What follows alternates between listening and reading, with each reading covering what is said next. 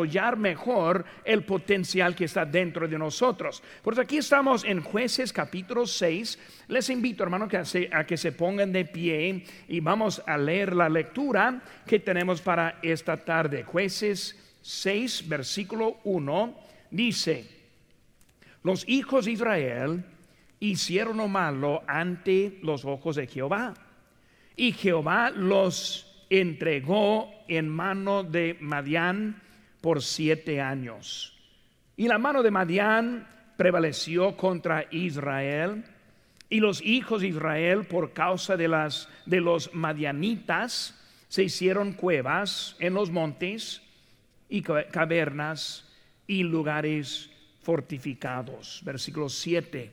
Y cuando los hijos de Israel clamaron a Jehová a causa de los madianitas, Jehová envió a dos hijos de Israel, un varón profeta, el cual les dijo, así ha dicho Jehová Dios de Israel, yo os hice salir de Egipto y os saqué de la casa de servidumbre, os libré de mano de los egipcios y de, la, y de mano de todos los que os afligieron y a los cuales eché delante de vosotros y os di su tierra. Y os dije, yo soy Jehová, vuestro Dios. No temáis a los dioses de los amorreos, en cuya tierra habitáis, pero no habéis obedecido a mi voz. Y vino el ángel de Jehová y se sentó debajo de la encina que está en Ofra, la cual era de Serita y su hijo Gedeón. Estaba sacudiendo el trigo en el lagar para esconderlo de los madianitas. Y el ángel de Jehová se le apareció y le dijo, Jehová está contigo, varón esforzado y valiente. Y Gedeón le respondió, pues, ah, Señor mío, si Jehová está con nosotros, ¿por qué nos ha sobrevenido todo esto? ¿Y dónde están todas sus maravillas que nuestros padres nos han contado diciendo, ¿no nos sacó Jehová de Egipto? Y ahora Jehová nos ha desamparado y nos ha entregado en mano de los madianitas. Y mirándole Jehová le dijo, ve con esta tu fuerza y salvarás a Israel de la mano de los madianitas, ¿no te envío yo? Vamos a hacer una palabra de oración y pensando un poco de que Dios ahora está enviando. Dios quiere hacer algo grande. Él encontrando a un joven aquí, un hombre joven, con un trabajo muy grande para librar a Israel de la mano de los madianitas. Vamos a hacer una, una palabra de oración ahora para seguir ese momento. Padre Santo, gracias te damos por tu palabra en este día. Señor, bendice ahora te pido tu palabra, úsala para eh, arreglar nuestras vidas, Señor, como una espada. Yo te pido que tú ahora hagas una operación en nuestros corazones en esta tarde. Gracias por todo. En tu nombre precioso que te pedimos. Amén. Pueden tomar asiento, hermanos. Vemos ahora que estamos en un momento cuando Israel está sufriendo. En este sufrimiento vemos una cosita. ese sufrimiento fue a causa de la desobediencia. En versículo número uno vemos que la desobediencia trae sus consecuencias. Y hermanos, en las consecuencias que hay, muchas veces Dios usa el mundo para castigar a su pueblo. Y hermanos, cuando vemos hoy en día, su pueblo hoy en día, en muchos casos, anda desobediente. Su pueblo hoy en día, en muchos casos, no está haciendo caso a Dios. Y por eso vemos que en ese tiempo Dios puso el, el pueblo madianitas en contra de ellos. Hermanos, el propósito de los problemas siempre es volvernos a Dios. Por eso cuando nosotros estamos más lejos de Él, él manda problemas para traernos a Él. Y lo vemos muchas veces en las, en las escrituras, en las escrituras y también en la historia. Pero muchas veces no aprendemos de lo que está pasando. En nuestra, nuestro país encontramos la Gran Depresión que fueron en los años de 1929 y terminó más o menos en 1939 por 10 años y mis padres fueron nacidos en ese tiempo de la Gran Depresión.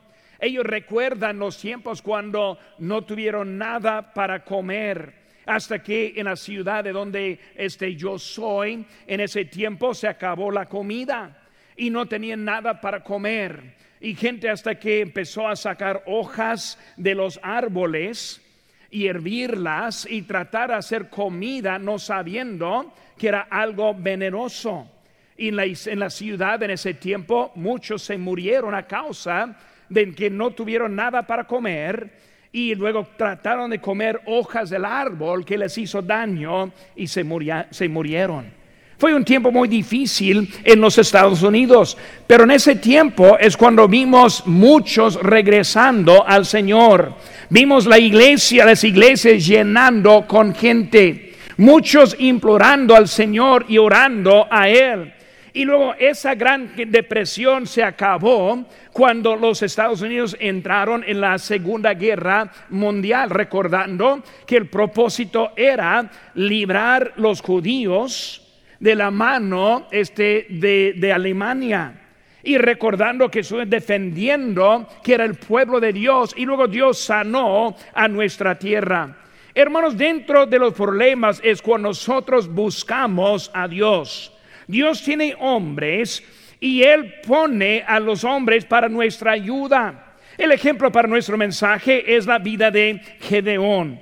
Hermana, la iglesia está puesta como un cuerpo de Cristo y Él lo usa para hacer su voluntad aquí en este, en este mundo. Los miembros de la iglesia son los que Él usa. Dentro de nuestras iglesias, hermano, Dios tiene unos para su servicio. Y cuando pensamos en eso, vemos que hay potencial. Cuando vemos la vida de Gedeón, Gedeón no es uno de los más grandes que estamos viendo. Cuando vemos ahí su vida era una vida muy este, normal, este, muy, este, no, no hubo nada grande en él. Pero cuando pensamos en la historia de Dios, vemos lo mismo muchas veces. ¿Quién fue David? El menor de la casa. Menor, eh, eh, David, uno que ni lo consideraba como uno para estar sirviendo a Dios. Hasta que su padre, cuando le preguntaron, tráiganos aquí sus hijos, le dejó a David afuera. ¿Qué, qué, qué ánimo para ese niño, verdad? Dijo, yo ni te considero como una opción en mi, en mi casa. Hermanos, vemos que Dios siempre usa, pero Él usa a los que Él quiere capacitar. Y por eso vemos, hermanos, ¿quién fue Gedeón? Pues vemos en versículo 8, está hablando uno como Moisés. Moisés también fue otro desechado por su desobediencia. Hablamos un poco esta mañana de eso. Él fue dejado hasta detrás del desierto. Siempre me da risa cuando leo la historia que él estaba detrás del desierto. Ahora, hermano, el desierto es un lugar poco difícil. Vivimos aquí en el desierto hasta un punto. Pero si puede imaginarse, voy a mandarle al desierto, pero no al desierto, sino hasta qué lado del desierto. Así fue Moisés. Moisés, ¿qué puedes hacer? Pues nada. ¿Quién soy yo para ir delante del faraón? ¿Quién soy yo para levantar la voz? Así fue ese Moisés. Dios escoge a los que están este, dispuestos. Este Gedeón, un joven ordinario un joven que no sabía su potencial. Vemos aquí en versículo 15 de nuestro texto, dice, entonces le respondió, ah, Señor mío, ¿con qué salvaré yo a Israel? He aquí que mi familia es pobre en Manasés y yo el menor en la casa de mi padre. Jehová le dijo ciertamente, yo estaré contigo y derrotarás a los madianitas. ¿Qué dice aquí? Como a un solo hombre. Algo muy importante en eso como un solo hombre. Por eso vemos, hermanos, que hubo potencial en la vida de Gedeón. Gedeón no lo sabía. Gedeón pensó que no. Gedeón pensó que su vida no era una en que el Señor pudo hacer mucho. Pero de él vino este, esa potencial. Vemos, hermanos, ahora, este, ¿qué es? ¿Cómo descubrimos el, eh, el, potencial en nuestra vida? Por eso ahí tiene sus notas ahí en la mano, yo creo, ojalá que los tenga. Este, pero en su, en su mano vamos a ver qué, qué es lo que pueden hacer. Número uno, hermanos, este es confiar en el poder de Dios y su palabra confiar en el poder de Dios y su palabra. Aquí vemos, hermanos, en capítulo 6, versículo número 16. Dice aquí, Jehová le dijo, ciertamente yo estaré contigo y derrotarás a los madianitas. Vemos, hermanos, confiar en el poder de Dios y su palabra. Ahora, Gedeón, de veras, no puedes. Gedeón, vas a fallar. Gedeón, estoy de acuerdo, eres el menor. La verdad, hermano, que nosotros ante Dios no somos nadie. Nunca vamos a ser alguien hasta que aprendemos que no somos nadie. Cuando pensamos que pues sí, yo estoy a la posición de poder servir a Dios, es cuando entra el altivez, es cuando viene la soberbia, y dice la Biblia, de eso viene la caída. Por eso que estoy diciendo, en mi fuerza, en la fuerza suya, no podemos. Porque con Gedeón, primera cosa que estamos viendo es que tuvo que aprender cómo confiar en el poder de Dios y también su palabra. El inciso A, la incredulidad de Gedeón. Vemos que Gedeón no creía. En versículo 13 vemos que él está respondiendo, Señor, si está con nosotros, porque están todas estas cosas en contra.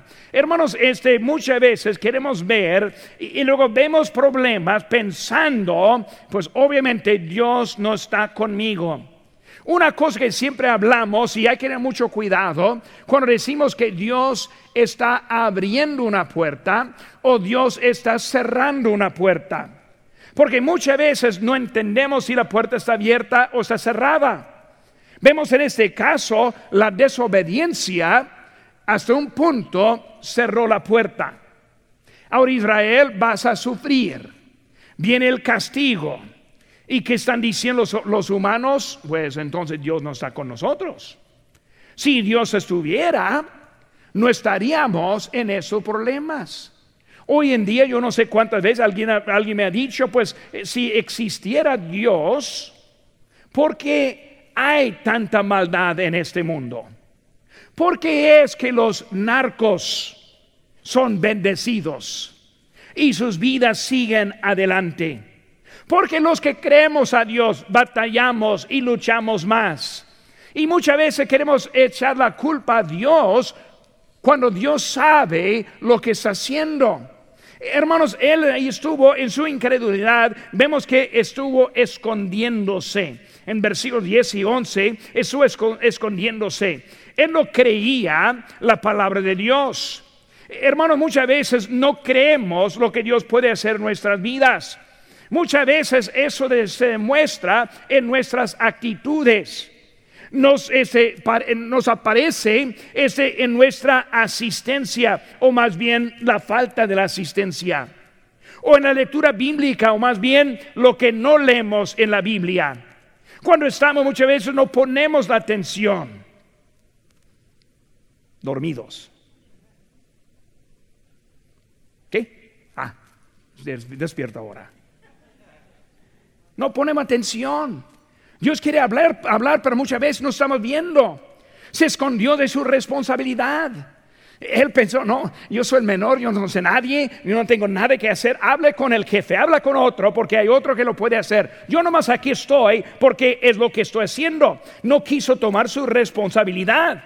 Muchos piensan que, este, que ellos mismos son el Señor de su vida. Piensan que Dios no me manda, sino yo me mando. Y aunque nunca lo diríamos, la vida nos demuestra que es como pensamos. Hacemos las decisiones, hacemos lo que queremos hacer. Nunca pedimos al Señor, nunca queremos saber lo que Él quiere en la vida. Y así es como vivimos como si fuéramos el Señor de la vida. Hermanos, el potencial está escondido cuando uno está escondiéndose de Dios. Eh, él hizo una pregunta en versículo 13 y esa pregunta es, ¿por qué? ¿Por qué nos ha sobrevenido todo esto? Cuando yo pienso en eso y leo esa historia, me pongo a pensar de niños. Llega esa cierta edad, no sé cuántos años, como dos, tres, cuatro años de edad y empieza con ¿por qué? Este, vamos a comer, ¿por qué? Pues porque tengo hambre, ¿por qué? Pues porque no tengo nada en panza, ¿por qué? Porque hace mucho que yo no puse algo, ¿por qué? Porque yo te dije, cállate. Pero así, hermano, muchas veces piensa en ese hombre, ¿por qué? ¿Por qué qué? Dios quiere hacer algo y estás ahí preguntando por qué. Por eso vemos, hermanos, Elaísa, Dios contestó a Job esa pregunta. Él dijo, ¿dónde estabas tú cuando yo fundaba la tierra? Házmelo saber. Y luego dijo, si tienes inteligencia. En otras palabras, Job, un tonto. Job, no sabes nada. Job, ¿por qué me preguntas? ¿Dónde estuviste tú cuando yo creí, ese, creí en la tierra? Cuando yo puse el sol en su lugar, la luna en su lugar, la tierra en su... ¿Dónde estuviste tú cuando yo separé las aguas? ¿Dónde estuviste tú cuando yo este, hice la creación de todo lo que hay? Porque muchas veces pensamos que sabemos algo cuando no sabemos nada. El propósito, hermanos, este que vemos ahí en eso, es que él ahí estuvieron en eso. Ahora vean rápidamente, hermano, yo perdí mi lugar, ahora ando buscándolo de nuevo. Muy bien, ah, muy bien, aquí estoy. Muy bien, hermanos, en el campo de batalla no es permitido hacer preguntas. ¿Saben que, hermanos? Vida depende en las órdenes. Un soldado sabe, cuando dice, ve para allá, voy para allá.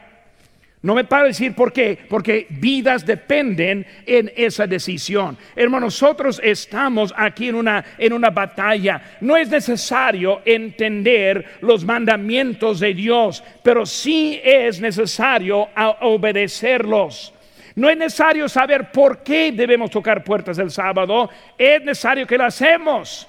No es necesario este, saber por qué debemos estar aquí en tu casa, sino que debemos estar en tu casa. No debemos saber por qué debemos leer la Biblia, sino lo debemos leer porque Él sabe lo que queremos, hermanos. Él hizo la pregunta, ¿por qué? Ahí en versículo 15 usa la pregunta, ¿cómo? Preguntas de desconfianza. Él vio la propia debilidad en vez de el poder de Dios. Por eso cuando vemos la vida de, de Gedeón, su incredulidad. Segunda cosa, vemos las promesas de Dios. La victoria es con Dios y no de su propia fuerza.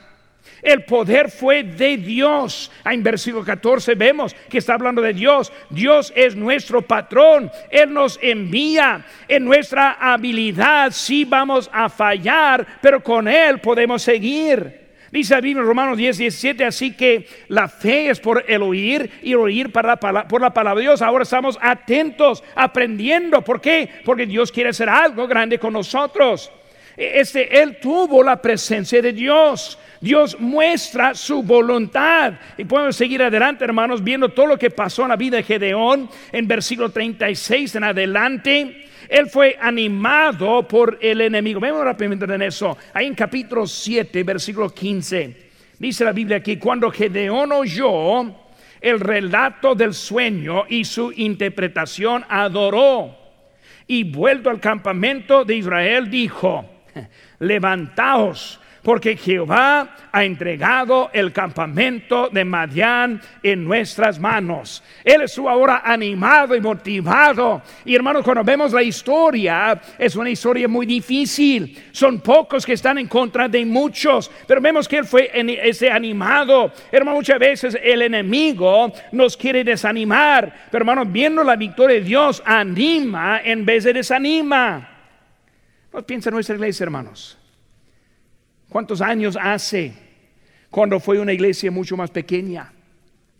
Cuando cupimos en el North Auditorium, ya no, ya no, ya no cabemos en el Auditorio del Norte. ¿Cuántos años desde que empezamos en un modular? Y Dios hizo algo grande en nuestra iglesia. Y Él no ha parado de hacer, de hacer cosas grandes. Su poder no está limitado. Él no está acabado y no sabiendo qué hacer ahora. Él quiere, está buscando al potencial que hay entre nosotros. Hermanos, Él descubrimos su potencial por número uno, confiar en el poder de Dios, su palabra. Número dos, hermanos, por construir a un altar de adoración. Vemos esta cosa muy importante. Aquí estamos en capítulo 6, versículo 30, digo 25. Dice, aconteció que la misma noche le dijo Jehová, toma un toro del hato de tu padre el segundo toro de siete años y derriba el altar de Baal que tu padre tiene y corta también la imagen de acera que está junto a él. Edifica altar a Jehová tu Dios en la cumbre de este peñasco en lugar conveniente y tomando el segundo toro, sacrifícalo en holocausto con la madera de la imagen de acera que habrás cortado. Vemos ahora en, segundo, hermanos, construir un altar de adoración. ¿Qué tipo de altar era? El inciso A, altar de exaltación. Altar de exaltación. Quiere que exaltemos a Dios. ¿Sobre qué? Sobre todo, sobre los dioses de este mundo, sobre Alá. Amén. Sobre los que están en contra de nuestro Dios. El propósito, hermano, de ese altar fue para magnificar a Dios. Dios está sobre el trono y Él está en control, en control de todo este universo. Pero, hermanos, el problema es que no creemos en Él.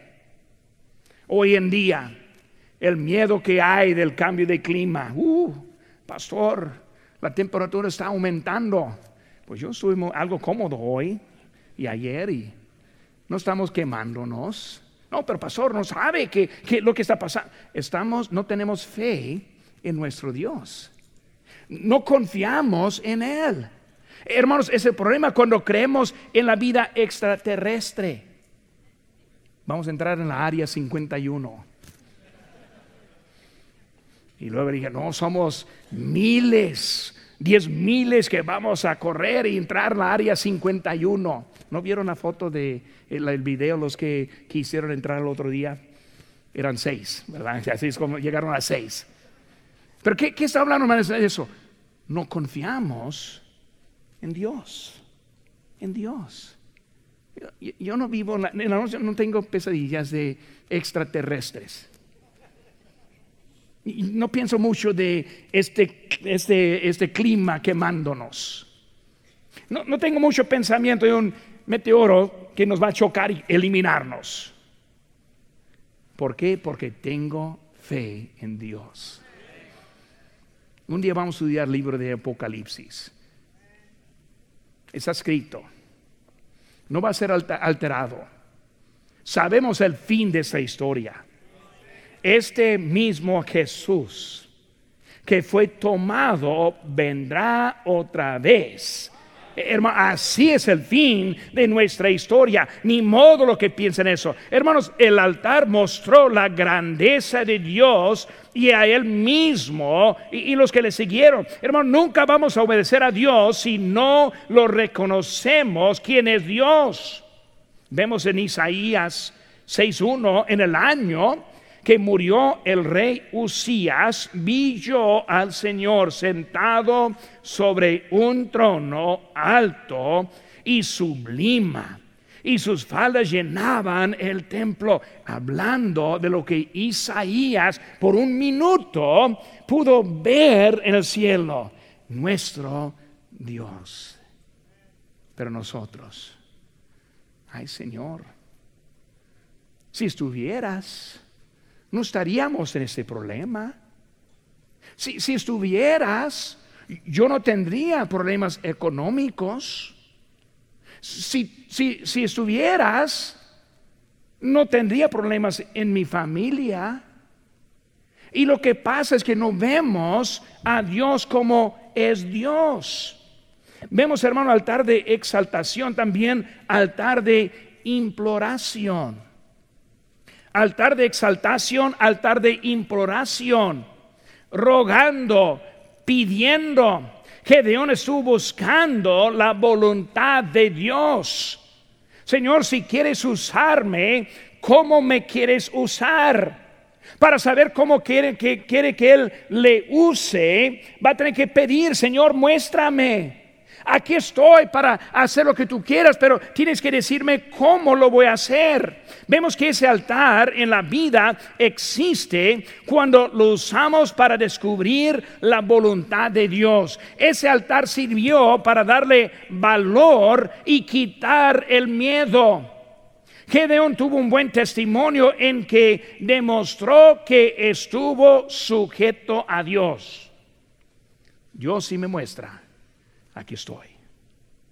Hermanos, necesitamos confiar en Dios. Podemos descubrir, hermanos, potenciales de día. Número uno, por, por este, confiar en el poder de Dios, su palabra. Número dos, construir un altar de adoración. Hermanos, ese altar también costó, costó. Número tres, hermanos, cumplir en el mandato de Dios. Capítulo 6, versículo 27 dice la palabra de Dios. Entonces Gedeón tomó diez hombres de sus siervos e hizo como Jehová le dijo, mas temiendo hacerlo de día por la familia de su padre y por los hombres de la ciudad, lo hizo de noche. Por la mañana, cuando los de la ciudad se levantaron, y aquí que el altar de Baal, de Baal estaba derribado y cortada la imagen de acera que estaba junto a él. Y el segundo toro había sido ofrecido en holocausto sobre el altar edificado. Cumplir en el mandato. El inciso, él hizo como Jehová le dijo. Dios, si quieres que yo rompa esa estatua, ahora hay que recordar, todo el pueblo está adorando esa estatua. Es algo sagrado una familia yo conozco, católica, la hermana fue salva. Cuando aceptó a Cristo, entendió que la Virgen María este, y la estatua fue una estatua, un ídolo. Entró en su casa y ahí en la sala tuvieron una imagen de la Virgen, tamaño de como dos metros de alto, muy católicos. Y ella mirándolo pensó, pues, ahora sirva a Dios y empezó a quebrarlo y tirarlo fuera de la casa. El problema es que el varón no estuvo ahí todavía. Y cuando llegó una noche viendo todo ahí afuera quebrado y destruida, ¿qué está pasando? Ella le contó lo que pasó. Y él dijo, pues tú también, entonces para afuera. Y la echó fuera también. Pasó la noche en la banqueta. Dos días después, él aceptó a Cristo. Una familia muy fuerte en la iglesia hoy en día. Pero saben, hermanos, cuando uno hace cosas así, debe estar esperando consecuencias. Despierta mañana listos para su adoración, ídolo, rito, lo que sea. Llegan para encontrar, no está allí. Ahora en vez de allí hay un altar para Jehová. Y lo peor, hasta que la leña fue hecha de ese mismo ídolo. Híjole, bravo este hombre. Él está llegando en eso, hermano. Eh, la gente quiso saber quién hizo tal cosa. Hermanos, cuesta para ponerse al lado de Dios. Hermanos, cuesta. Este sábado va a decir su esposa, vamos a ir a tocar puertas el sábado. Y la esposa va a decir, pues yo tengo cosas que necesito hacer. ¿Qué va a hacer? ¿No escuchó al pastor? Él quiere nos ayuda. Vamos a tocar puertas. A veces cuesta. Los hijos, no, pues yo tengo mis juegos que son tan importantes. papá, si no termino en esta mañana el sábado, no, no voy a poder terminar.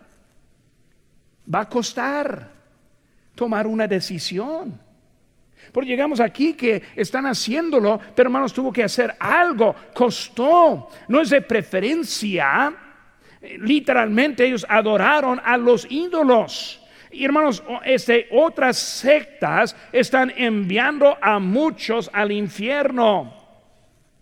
Señor que fue salvo el día de ayer, dije, ¿va a una iglesia? Y él dijo, pues yo soy católico. Y dijo, yo voy a la iglesia, quién sabe cuál fue en ese momento, no recuerdo. Y, pero dijo, pero yo, y yo dije, no va mucho, ¿verdad? No, no voy mucho. Más bien no va nada, ¿verdad? No, no, no, no voy nada. Pero es, es su religión. Hermanos, vemos que necesitamos esos ídolos están enviándonos al infierno. El mundo le quiso matar a él. Eh, hermanos, Él hizo todo. Hermanos, eh, somos buenos para obedecer cuando nos conviene. Somos buenos para obedecer en lo que nos guste. Somos muy buenos para predicar a nuestros pecados favoritos. Los escondidos, pues vamos a dejarlos al momento. Pero los favoritos vamos a dar en contra. Hermanos, este, eh, somos buenos para obedecer lo que está fácil. Pero vemos que él fue obediente. Hizo como Jehová le dijo. Ofreció, hizo B, ofreció a Dios en lugar de Baal. Lo que fue de Baal ahora es de Dios. Para poner a Dios en su lugar, hermanos, es necesario sacar lo que está en su lugar. Dios tiene lugar en la vida. Muchas veces no se lo dejamos. Aquí estamos, gracias a Dios. Buen número domingo en la tarde. En su lugar, lugar de Dios. Esta mañana, lugar de Dios. El miércoles, lugar de Dios. El sábado, lugar de Dios. Tiempo para orar, lugar de Dios.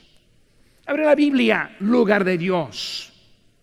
Debemos entender, Dios tiene su lugar. Ahora, para poder darle lugar, hay que apartarlo y dárselo. Señor, es tuyo, te lo dedico. No es mío, es tuyo. Y por eso vemos que para poner, no pusieron el altar acá cuando Baal aquí estaba. No, Baal, tú eres el problema para afuera. Y lo construir en ese lugar. Cosas que estorban. Cosas que estorban un hermano de Guerrero, Chihuahua, hace años que aceptó a Cristo. Su cuñado me dijo, nunca va a ir a la iglesia porque su equipo de béisbol juega a la misma hora. Él no va, él no va a ir a hay que darle otro día. Digo, pastor, ¿podemos poner otro día? No, no voy a poner otro día. No voy a, ser, no voy a competir con el béisbol. Tú decides. Digo, el día que al lado béisbol y sigo al Señor. El problema hoy en día es que queremos competir, queremos hacerlo conveniente. Oh, pues pastor, vamos a predicar por 23 minutos. Una vez prediqué en una iglesia que me dijo, pastor, puede predicar 23 minutos. 23. No 24, no, no 24. 23 conveniente. No, no sé por qué, no soy criticando. Estoy diciendo, hermano, muchas veces queremos acomodar la vida en vez tirar lo que estorba, poner lo que ocupa. Dios quiere su lugar. Va fuera, Jehová adentro. Estatua quebrada y quemada, el toro encima, holocausto a Dios todo en su lugar. Por eso, hermanos, necesitamos entender, para descubrir su potencial, necesita confiar en Dios, necesita construir un altar, necesita cumplir el mandato de Dios. Número cuatro, necesita corresponder por fe al servicio del Señor.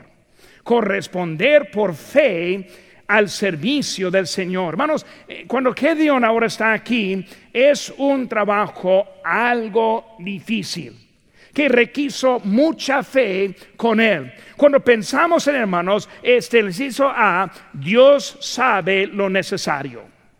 ¿Saben hermanos? Yo siempre he estado contento con los que tenemos, aunque no soy contento con los que tenemos. Voy a decirlo de esta forma. Yo ando buscando otras áreas para que nos ayuden. Qué bueno que está el colegio. Nosotros necesitamos tocar puertas. Muy bien. Qué bueno que está la iglesia grande en inglés. Nosotros necesitamos tocar puertas. Amén. Pues, yo, yo estoy contento con los que tengo, pero no soy contento. ¿Por qué? Porque allá hay otros. Hay otra hora que nos subieron aquí el año pasado y ahora están con nosotros. Contento, contento. Pero hay más. Tenemos un trabajo, en ese tiempo estamos trabajando. Dios sabe lo, necesario. Vemos, hermano, esa historia, por el tiempo no vamos a ir buscando, pero vemos que fueron 135 este, madianitas, soldados, en contra de 32 mil. Vemos que Gedeón, él empezó a hablar y luego juntar su ejército y él llegó ahora a 32 mil en contra de 135 mil. Aproximadamente cuatro del enemigo en contra de cada uno del pueblo de Dios. ¿Saben qué, hermanos? La fe estoy viendo. Eso es fe, pero no suficiente. Sabemos la historia él fue a Dios, dijo, no, son, son muchos. Por eso los que tienen miedo, los que están ocupados, vamos a dejarles a ellos que ellos regresen, recordando la historia. De los 32 mil se quedaron 10 mil, 22 mil a la casa. Uh, Dios, ¿qué está pasando aquí? Yo pensé que era mucha fe teniendo cuatro por uno, ahora son 14 por 1. Mucha fe. No suficiente. Gedeón son muchos. Ahora yo quiero que ellos vayan a tomar agua. Y los que se bajan a, a la panza a tomar, a beber, para afuera. Los que de la mano, ellos para adentro. ¿Saben la historia? 300 se quedaron. Ahora, ¿qué tenemos ahora, hermano? No 14 ahora. Tenemos, este, ¿cuántos son? Ciento, lo tengo apuntado en un lado, este, 450 por cada uno. La fe. Si nosotros podemos adivinar, calcular, planear, no es por fe. Dios quiere que hagamos lo que para nosotros es imposible.